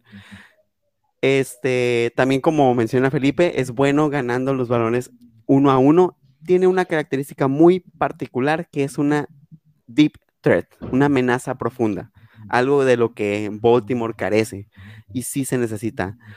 Como todos eh, los prospectos, tiene sus bemoles y el bemol que más me preocupa de él es su seguridad de manos. Le miré bastantes drops y que le que con facilidad le bateaba, le eh, ¿Cómo se dice en español cuando te sueltan la pelota de un manotazo? Cuando le batean el balón. Le batean, puede ser, batear. Ajá. Bueno, en inglés dicen break up, ajá. Entonces, eh, ese, es, ese es el detalle con él, pero creo que con un buen desarrollo, que ya tenemos coaches para ello, puede ser una arma muy, muy interesante para Baltimore. Sí, totalmente de acuerdo. Eh, eso que dices tú, Juanra, que está en una run heavy offense, quiere decir que está acostumbrado a jugar en, este tipo de ofensivas, está acostumbrado a tener que bloquear y aún así ha puesto esas estadísticas en el pizarrón. Definitivamente yo creo que ayudaría bastante al equipo. Así es, muy bien. Dice, este, me gustaría poner un, un, comentario aquí que dice Astro, que nos dice que Lamar no lanza a receptores cuando no gana separación. Pues también si el esquema no, ayuda en eso. Exacto. Gracias, Marcelo. sí, si no tiene alguien que constantemente las gane, que sea, que con seguridad dispute esos balones, mm, no va a desarrollar esa química, esa conexión. Bueno, este, el siguiente prospecto, de hecho, es el mío porque vi que estaban solicitando Edge Rushers. Y tengo a Jason que de hecho esta semana fue su, su Pro Day. Eh, muy buenos números que presentó. Eh, también si me puedes ayudar con ese dato, Felipe, porque los tenía anotados y no los encuentro. Este. De, ah, de los, de su Pro Day.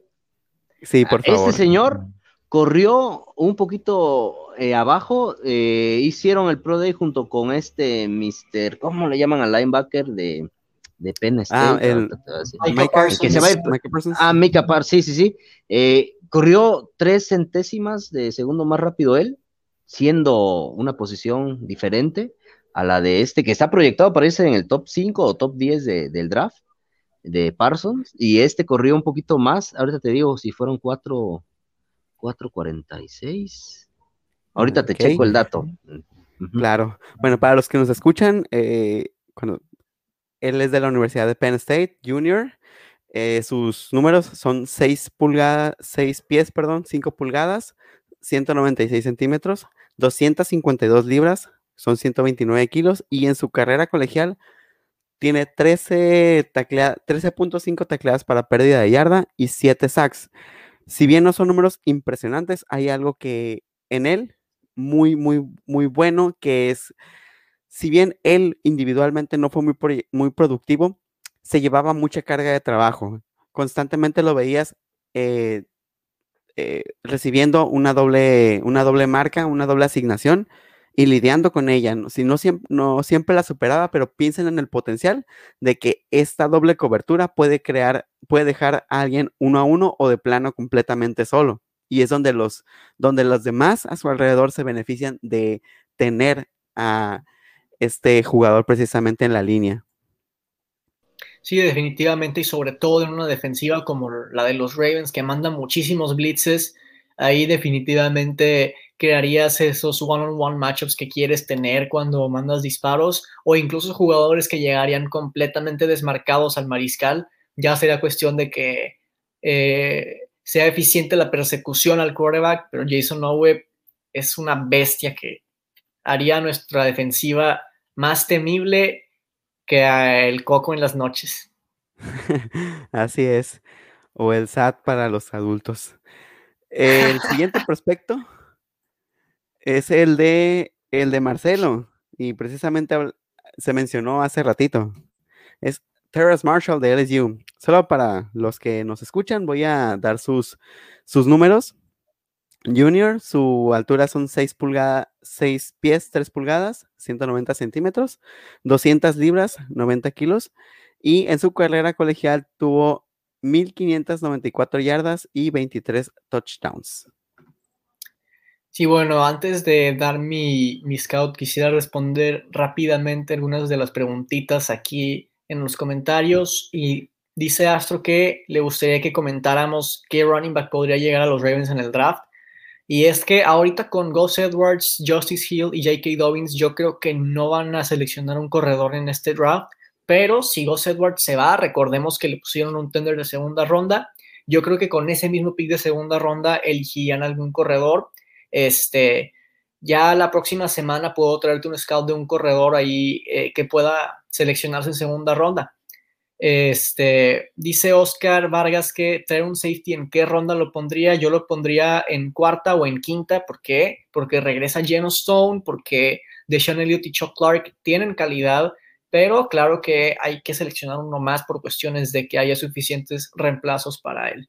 Isaías Mendoza pregunta si habrá transmisión especial el día del draft y sí, sí va a haber, eh, va a ser una dinámica muy interesante, un poquito diferente, pero va a ser muy divertido, vamos a estar ahí reaccionando, comentando sobre cada prospecto seleccionado y va a ser muy interesante yo les recomiendo que se metan. Eh, dice René que vio el rumor de Antonio Brown y pues estoy seguro de que en la oficina de Eric de Costa se ha discutido, pero por algo no ha llegado. Sabemos que él vendría con todo gusto con su primo y con Lamar Jackson, que ellos dos lo recibirían de brazos abiertos, pero debe haber alguna razón por la que no lo quieran aquí. Y quién sabe cuánto dinero pida o si realmente los Ravens tienen que arriesgarse a un jugador como él en los casilleros. Ahora sí, hablando sobre Terrace Marshall Jr., ustedes me lo pidieron y yo aquí se los traigo. Wide receiver de LSU, universidad que recientemente ha dado excelentes prospectos como Jamar Chase y Justin Jefferson. O sea, eh, el receptor con mejor temporada de novato la temporada pasada y el receptor prospecto número uno para este draft. Eh, tengo que mide 6 pies 4, pero este, me voy a quedar con 6'3 porque a veces las escuelas eh, suben un poquito esas estaturas y 200 libras. En el equipo tendría ese rol que nos hace falta de competir balones difíciles que no ha podido cumplir Miles Boykin. En 2020 jugó solo siete partidos, pero esos siete partidos le bastaron para acumular 48 recepciones, 731 yardas y 10 touchdowns. O sea, más de un touchdown por partido, más de 100 yardas por partido. Eh, opacado por muchos prospectos en su posición, como Jamar Chase y compañía, eh, se pronostica que sería seleccionado en la segunda ronda del draft. En el Pro Day compartió la misma velocidad que Jamar Chase de 4.38 segundos en las 40 yardas, si bien eh, los, las 40 yardas de este año han sido un poquito cuestionadas porque hay muchos jugadores que están corriendo 4.3. Eh, no hay manera de comprobar que esté manipulado o tal vez un poquito más bajo de cómo sería. Esto es lo que tenemos y en comparación con otros jugadores es, es rápido simplemente. Eh, sabemos que es rápido, ¿sí? Y que es grande. Es peligroso después de la recepción y excelente en zona roja. Lo que no me gusta de él es que él es tronco, ¿sí? Y los corners de, de hoy en día en general son más ágiles que él. Necesita trabajar en eso, en sus manos y mejorar sus trayectorias. Si no hace esos cortes, no va a ganar contra los corners de esta liga. Además, no es nada bueno para bloquear en el ataque terrestre. Se le ve como si tuviera inseguridad a la hora de, hacer esos bloqueos que en esta ofensiva se necesita, ¿no? Sabemos que los receptores en este equipo este, deben bloquear para Dobbins y compañía. Claro que los Ravens necesitan a alguien grande como Terras, pero además necesitan a alguien con manos seguras y que gane separación constantemente, cosas que tal vez Terras no pueda hacer en el equipo, ¿sí? Eh, si llega, espero que me calle la boca, pero eh, estando rodeado de talento en un sistema como el de LSU, no me sorprendería que sea un bust. Coincido totalmente. Bueno, eh, antes de, pasar a la siguiente sección, me gustaría mandar saludos a dos amigos que, me saludaron aquí por el chat y no, no los puse. Uno es Juan, mi tocayo, y este y Armando, el Rufo para los cuates. Un saludo a todos, a los dos amigos. Y este, ah, ahora. Sí, aprovechando ahí el momento de los saludos, eh, acabo de, de, recibir un mensaje ahí. le mando saludos a, a mis papás que me están viendo y me sorprendió ahorita con el mensaje, así es que para que no piensen que, no leí aquí el mensaje y aprovechando, saludo a ellos. Yo también voy a mandar un saludo a Mauricio Albo que nos mira desde San Antonio, Texas. Que estés bien. Saludos a todos, a todos los que nos están siguiendo, no nada más a, a, a la cuestión familiar, sino también a todos los que nos siguen en esta transmisión y como cada semana también están aquí. Este, bueno, la siguiente sección, ustedes ya la conocen y espero que participen, es el análisis de la posición. En este caso vamos a hacer un análisis de los linebackers, tanto los de afuera como los de medio. Este, ya saben, vamos a hacer una evaluación con una escala del 0 al 100 y al terminar la ronda de jugadores determinamos el grado de, necesidad, uno siendo el más eh, bajo, eh, y 5 siendo el más evidente. Empezamos con los linebackers eh, medios y nuestro novato seleccionado en primera ronda el año anterior, Patrick Quinn. ¿Cómo lo viste, Marcelo? Quiero definirlo con una palabra, o bueno, dos voy a usar, y es prometedor techo, ¿sí? Este, Patrick Quinn, si bien fue uno de los jugadores más inconsistentes que hubo en la defensa.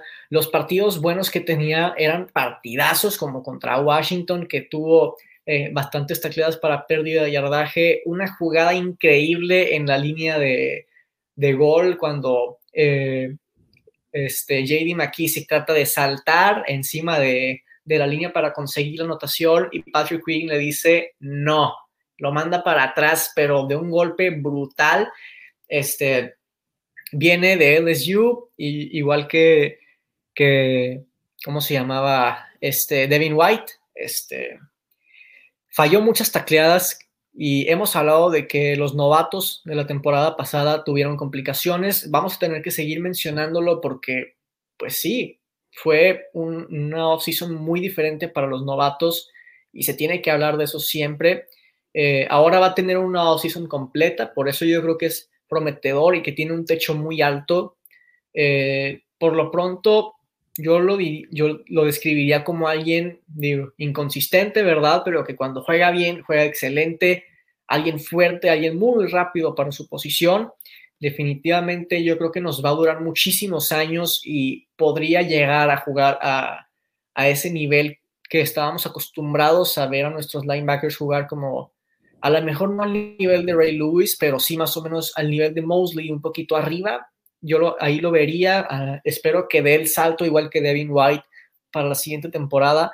Por lo pronto yo le pongo un 83 a Patrick Quinn y quiero mandar un saludo a Johnny Bellard, nuestro fiel seguidor, como él se autoproclama. un saludo, Johnny. Saludos al buen Johnny. Eh, me gustaría aquí eh, tomar la palabra para mencionar el por qué fue inconsistente en lo que menciona Marcelo. Este chico tiene 20 años, bueno, llegó de 20 años al equipo, ahorita ya tiene 21 y solo estuvo una temporada en LSU como titular. Anteriormente era White, como bien menciona Marcelo, de quien aprendió. Eh, el detalle es que este ha tenido, tiene, un, tiene mucha, una estrella muy grande. ¿Por qué? Ese año que fue titular, ese año quedaron campeones, llega al NFL como campeón, se va en la primera ronda, tiene eh, el, pues, la mala suerte de que no hubo una temporada baja, ¿no? Este, como normalmente se da en la NFL y eso le afectó, pero le vimos destellos de estrella, la verdad, estuvo en la conversación para novato del año, eh, defensivo del año, y, yo creo que en su segundo año, ya con 21 años, yo lo veo que tiene todo para, para afianzarse ahí en, en este, como un futuro, yo lo veo como un futuro líder del equipo. Conforme vaya agarrando más experiencia, a este le veo, ahora sí como dicen, patas para, para gallo, como dicen, para ser un buen líder por la juventud y el talento que tiene y espero que se vaya él este, haciendo cargo de esta defensa, que él la vaya tomando como, como suya, porque le veo mucho futuro. Yo igual por la evaluación de su primer año y todos los detalles que hubo alrededor, yo también me voy como un 80 para, para este, porque sé que tiene un techo altísimo. Sí, bueno, eh, para los que nos escuchan, eh, los números de Patrick Quinn, eh, hay cuatro categorías que son Pass Protection, tacleadas, Pass Rush y Turnovers.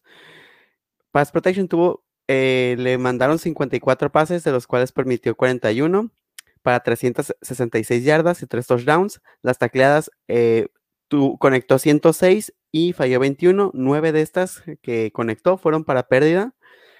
En pass rush tuvo 3 sacks, 10 golpes al quarterback y fue mandado a blitz 86 veces. Turnovers tuvo una intercepción y tuvo dos ah, ah, fumbles forzados, uno, dos recuperados y un touchdown, ese que, que, recuerdan contra los Bengals, me parece, donde maltrató mucho a su ex compañerito eh, Joe Burrow. Eh, mi evaluación para Patrick Quinn este primer año, complicado para todos los, como para todos los novatos, yo le voy a poner un 85. El siguiente linebacker es LJ Ford. Paso sus números rápidamente. Pass Protection, eh, le mandaron 29 pases, permitió 19 para 152 yardas y un touchdown.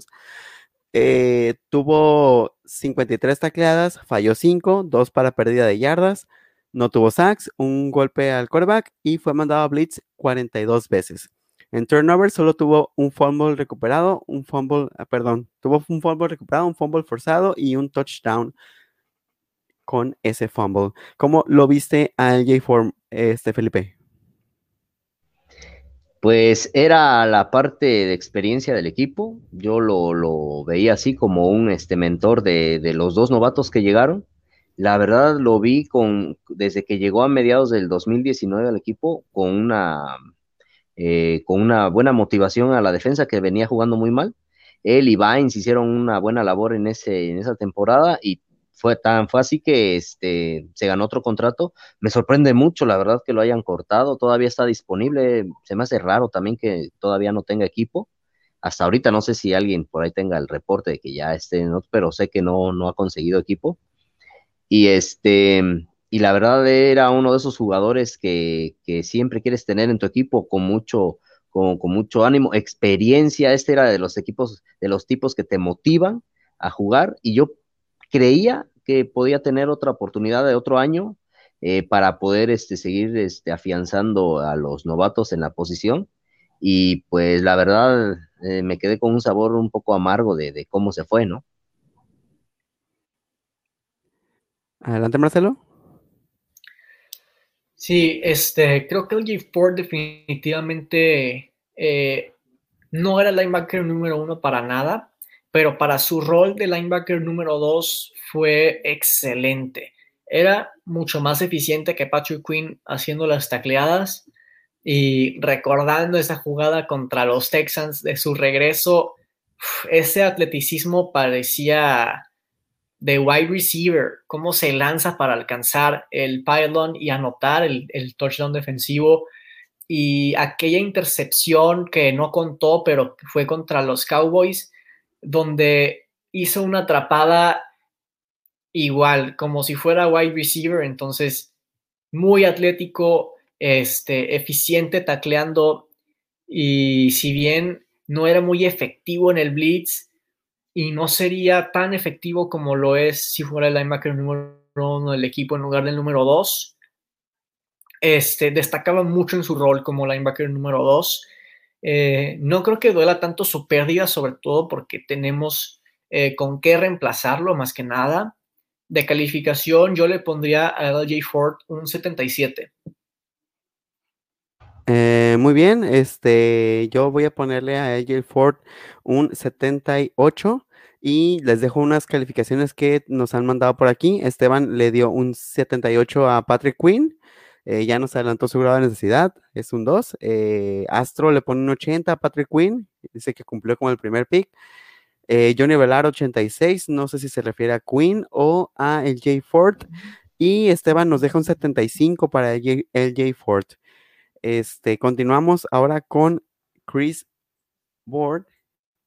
Ah, permítame. Y Malik Harrison. Voy a pasar rápidamente los datos de Chris Board. Pass Protection. Le mandaron 21 pases, permitió 16 para 134 yardas y un touchdown. Tacleadas fueron 39, falló 31, perdón, falló 9. Dos de las conectadas fueron para pérdida de yarda. Tuvo 2.5 sacks, dos quarterback hits y fue mandado al blitz en 39 ocasiones. En turnover solo tuvo un fumble recuperado. Y este voy a permitir que mis compañeros hagan aquí la evaluación de Chris Board en lo que yo voy y resuelvo algo aquí afuera. Ok, este, bueno, me gustaría comentar aquí, él es un especialista en equipos, eh, así que en equipos especiales. Eh, ahí es donde destaca su labor, la verdad, este, es donde hasta en este ha sido reconocido por varias ahí, este, varias, varios especialistas de su labor en equipos especiales. Mm, viene de la misma universidad que Wentz, y coreback ahora de los Colts. Eh, no, recuerdo por ahí si me pueden apoyar, es North Dakota State. De esa universidad surgió él no fue drafteado, y, pero la verdad es de que llegó, se ha ido ganando un lugar en el, en el roster y este, me sorprendió que no lo habían vuelto a firmar, aunque después lo, lo firmaron, pero en esa primera eh, ronda que hubo de, de, etiquetar jugadores, no estuvo él y pensé que, por, ahí se podía ir. Este, espero que su tercer año de ese paso que le hace falta está entre ese, en el limbo, ¿no? Entre ser un titular em, en la NFL o, quedarse para siempre en equipos especiales. Espero que este año sea el año definitivo para que él pueda ser este, un titular en el, en el equipo. Yo creo que su calificación para mí estaría en un 72, ya que para los equipos especiales te sirve bastante este jugador. Este, yo creo que estos dos que están en pantalla, Malik Harrison y Chris Board, van a estar compitiendo para ser el linebacker número dos del equipo y es que finalmente se le va a dar una oportunidad a Chris Board. Iba a mencionar lo mismo que Felipe de que es excelente en equipos especiales, según muchos especialistas en ello, y por eso creo que John Harbaugh hasta la fecha lo conserva en el equipo. Este, vemos que es más eficiente que LG Ford para el blitz y es alguien de quien me gustaría ver más, no nada más en equipos especiales, porque entre esos dos jugadores en pantalla tiene que ser la competencia por el puesto número 2 en la posición. Y de calificación yo le pondría un 68. Ah, oye, Marcelo, aquí ahorita que tocaste ese tema, entre que ellos van a competir, el ver que gane Bord, eh, yo creo que me, dejaría un poquito, la verdad me, sorprendería y no me gustaría, porque quiere decir que Harrison, entonces, porque Harrison viene de una tercera ronda eh, de, Ohio State, y entonces quiere decir que, la verdad este jugador podría ser un desperdicio, ¿no? Que se, que, que, que este, de, en ese pick tan alto que, que, fue conseguido, porque este Chris no fue reclutado. Entonces, si, lo, si gana él la, digamos que la, el, puesto como linebacker 2, me llevaría una decepción de, de, Harrison.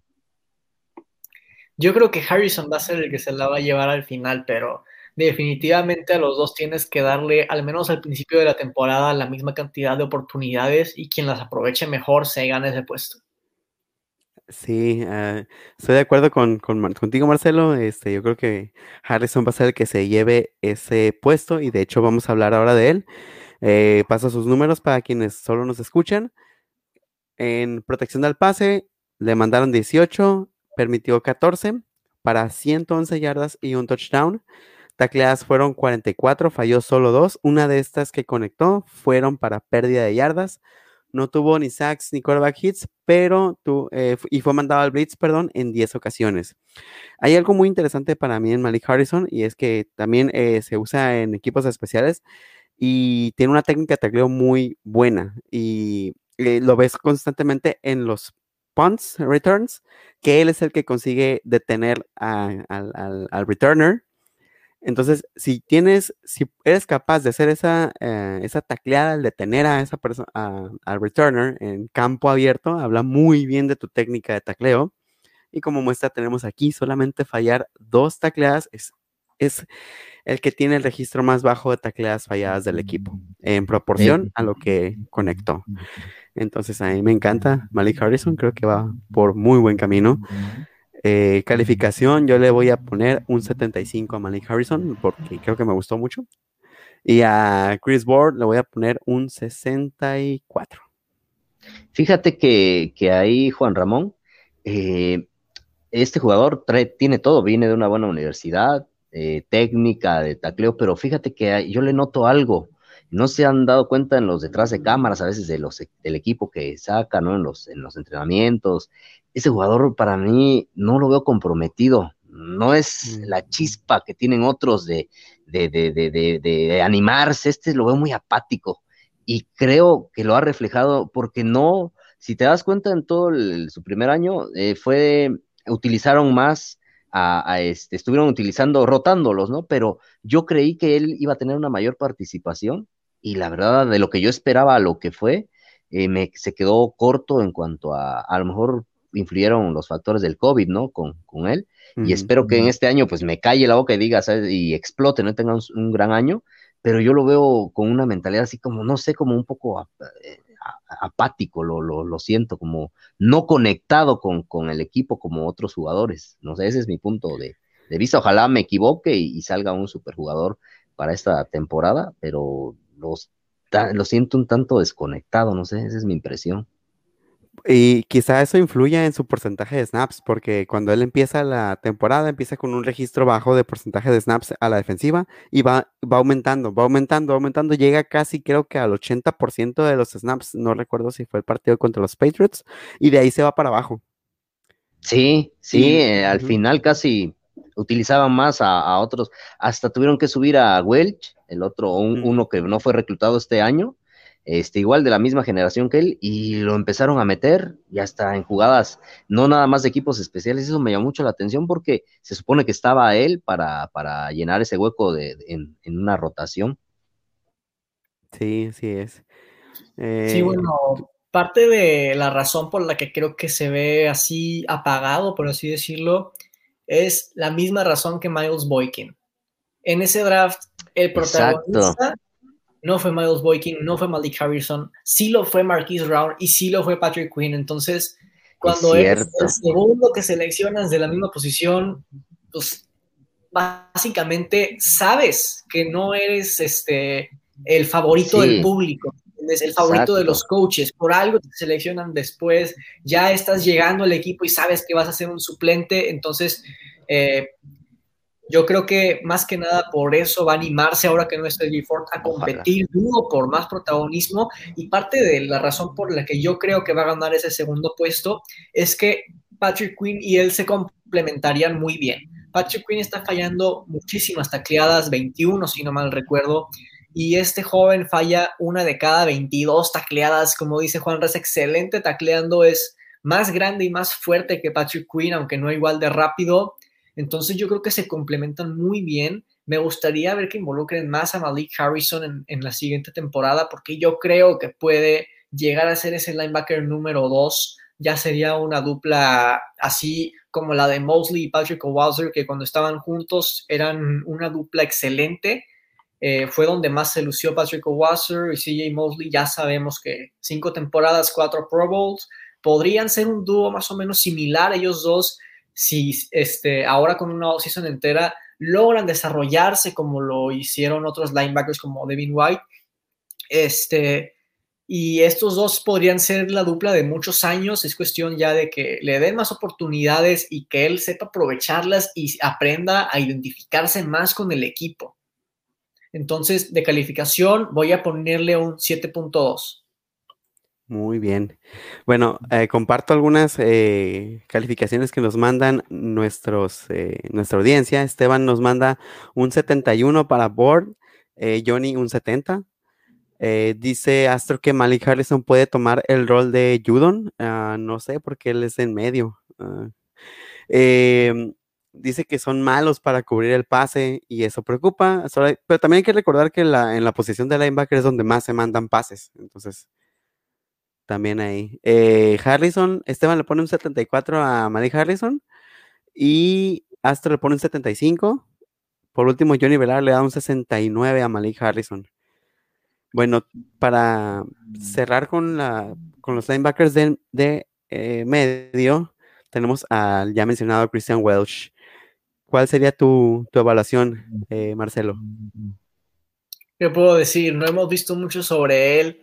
Este, fue el quinto linebacker del depth chart, este, y, hombre, ocho snaps, cinco tacleos, es excelente para quienes no lo sepan, ¿verdad? Eh, un blitz, no tenemos mucho de qué hablar sobre su pass rush, porque nada más vimos una jugada donde lo mandaron a blitzear, este, y le pusieron un tender no tenemos mucho que hablar sobre Christian Wales. Falta verlo más en el equipo. No puedo poner la calificación. Sí, concuerdo completamente. creo que lo que más me gusta de Christian Welch es su número, porque es un número que me gusta mucho, el 57, pero no hay mucho que pueda, se pueda hablar de él. Este, entonces vamos a dejar la evaluación pendiente. A lo mejor la próxima temporada esperemos que podamos ver más de este muchacho. Eh, bueno, aquí el, ajá, eh, me gustaría comentar aquí, el equipo le tiene mucha confianza eh, a este jugador.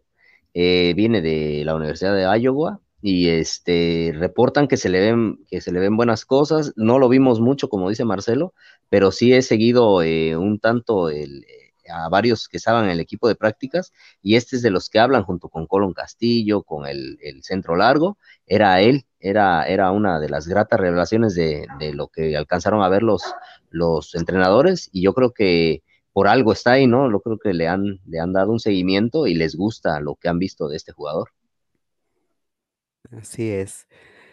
Bueno, eh, vamos a hacer una pequeña pausa aquí para hacer la, este, el grado de necesidad, ya que de aquí cambiamos de posición a los outside linebackers. Eh, ¿Cuál sería su grado de necesidad, amigos? Yo le voy a poner un 3, ya que este, nos encontramos a la mitad, ¿no? Estamos eh, en una posición que se está rejuveneciendo y, a lo mejor traer alguno otro de, experiencia que esté en el, mercado y con eso estás del otro lado. Marcelo. Yo le pondría un 2.5 y es porque todos son jóvenes y tienen un largo camino que recorrer. Y si bien algunos se complementan los unos a los otros, algunos son buenos en esto, algunos en lo otro, ninguno ha sido bueno para cubrir el pase. Patrick Quinn lo hacía bien en, colegial, pero simplemente no lo ha hecho así en la NFL y alguien o tiene que mejorar o alguien más tiene que llegar a, a tener ese, esa calidad, esa cualidad de poder defender el pase. Este, si vimos las estadísticas de los cuatro anteriores, los cuatro permitían alrededor de 70% de pases completos. Entonces, las jugadas de pase son tan importantes como las jugadas terrestres y yo por eso le pongo 2.5. Tienen que cubrir mejor el pase. Así es. Este, sí, coincido, coincido en el, en el, en la cuestión de características. A mí me parece que cada ah, tenemos diferente tipo, una, una, muy buena ensalada de, de, de, de, middle linebackers. Entonces, creo que estamos cubiertos en ese aspecto, pero sí creo que eh, traer, como menciona Felipe, traer uno de la agencia libre o quizá uno en una ronda alta, este podría, podría aportar mucho para el equipo. Entonces yo voy a, de grado de necesidad, yo voy a darles un 1.5. Eh, unos eh, comentarios aquí de la, de, los, de la gente que nos ve. Raúl le da un 3 en cuanto a grado de necesidad en la posición de middle linebacker. Johnny Velar nos deja un 1 de necesidad. No tenemos una estrella, pero está cubierta, a mí me parece, aún aún así se debe desarrollar. Si aguantamos un año más sin reforzar ahí, a mi parecer, sin exigir murallas impenetrables. Coincido con Marcelo. Bueno, si bien no sé si haya una sola estrella, porque venimos de años de tener a un middle linebacker estrella, pero tenemos playmakers en esa posición. Y eso es súper, súper importante. Así es. Sí, y este, como comentas ahí, este, Mm, eh, Juan Ramón, que dejabas por ahí ver eh, eh, la, la, otra posición, comentarle a nuestros amigos que, que, los invitamos la próxima semana a que nos, este, que nos vean, ya que vamos a estar hablando de eso que, de esa posición que comentaste, ¿no? Así es, este, la, la por, Aquí por cuestiones de tiempo vamos a dejar la, la posición de outside linebacker y de hecho está mucho más interesante. Probablemente en esta vamos a, hacer un análisis todavía más profundo. Así es. Entonces sería bueno que para mejor dar, para entregarles a ustedes este mejor análisis, lo hiciéramos la próxima semana. Sí, porque se me hace un tema muy interesante, ya que tuvimos varias pérdidas y hay obviamente una necesidad en el equipo, ¿no? Y, podemos ahí este, tener un poco más de espacio para hablar de, estos jugadores. Así es. Entonces, eh, bueno, ya saben, la próxima semana nos vemos para hacer el, el, análisis de los outside linebackers, pero por lo pronto, este, ya saben que esta, esta plataforma se llama Somos Ravens, este programa se llama Ravens Clock. Pueden encontrar a este programa, esta plataforma en las diferentes redes como en Instagram, Facebook, Twitter. Eh, también estamos en Twitch, estamos en YouTube, estamos en Spotify y estamos en Google Podcast. Ahí nos pueden encontrar como Somos Ravens o arroba Somos Ravens. Eh, ahora ustedes, compañeros, ¿cómo los puede encontrar la gente? Sí, mira, este, a mí me pueden encontrar en Facebook como José Madrid. Ahí pueden leer algunos, este, algunas publicaciones que, pongo en, diferentes grupos.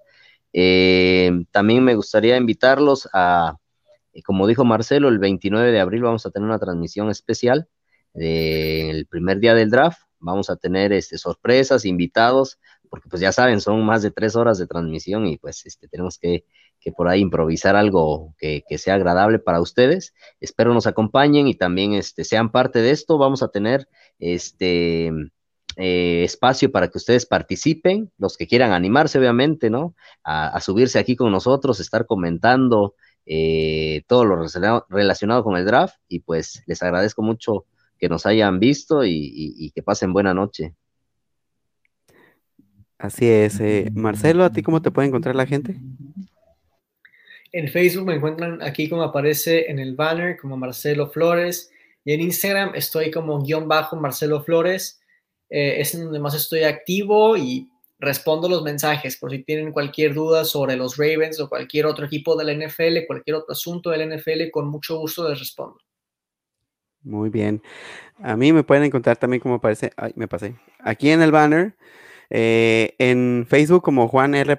Villa y en Instagram y en Twitter como Juan Villa. Este, ahí pues vamos a estar activos. Si tienen alguna duda, manden un mensaje. Si no es alguno de nosotros, pueden mandar mensaje a las cuentas de eh, Somos Ravens, tanto en Instagram, Facebook y Twitter. Y con mucho gusto vamos a contestar. Este, y bueno, antes de despedirnos, quiero darles un mensaje. Y este, recuerden que este es un espacio para todos los, no solo para los fans de los Ravens, sino también para las personas que quieran aprender un poquito más de NFL y este, podemos ir aprendiendo juntos también, no sabemos todos, pero nos podemos ayudar. Y no importa si te subiste al barco la temporada pasada, hace 5 años, hace 10 años, hace 25 años, no importa, lo, lo importante es que estés aquí ahorita y que así como nosotros, lo disfrutes y aprendas. Así es y por ahí agradecer a los grupos que nos permiten compartir ese contenido en sus plataformas como Nación Raven, que siempre está pendiente ahí de nosotros. Somos Ravens, ahí con un saludo a Mario, que ya lo extrañamos aquí, esperemos que se reincorpore ya en estas próximas transmisiones. Este, agradecemos de corazón que nos hayan este, abierto su, su espacio y pues ya saben, este, este espacio lo hacemos para ustedes y ojalá nos ayuden a seguir creciendo. Así es. Muchísimas gracias a todos por estar con nosotros. Esto fue Ravens Clock de Somos Ravens. Nos vemos la próxima semana a la misma hora, mismo canal. Cuídense mucho y pasen la bonita estas vacaciones. Pásenla bien. Somos Ravens. Somos Ravens. Hasta luego, Somos Ravens.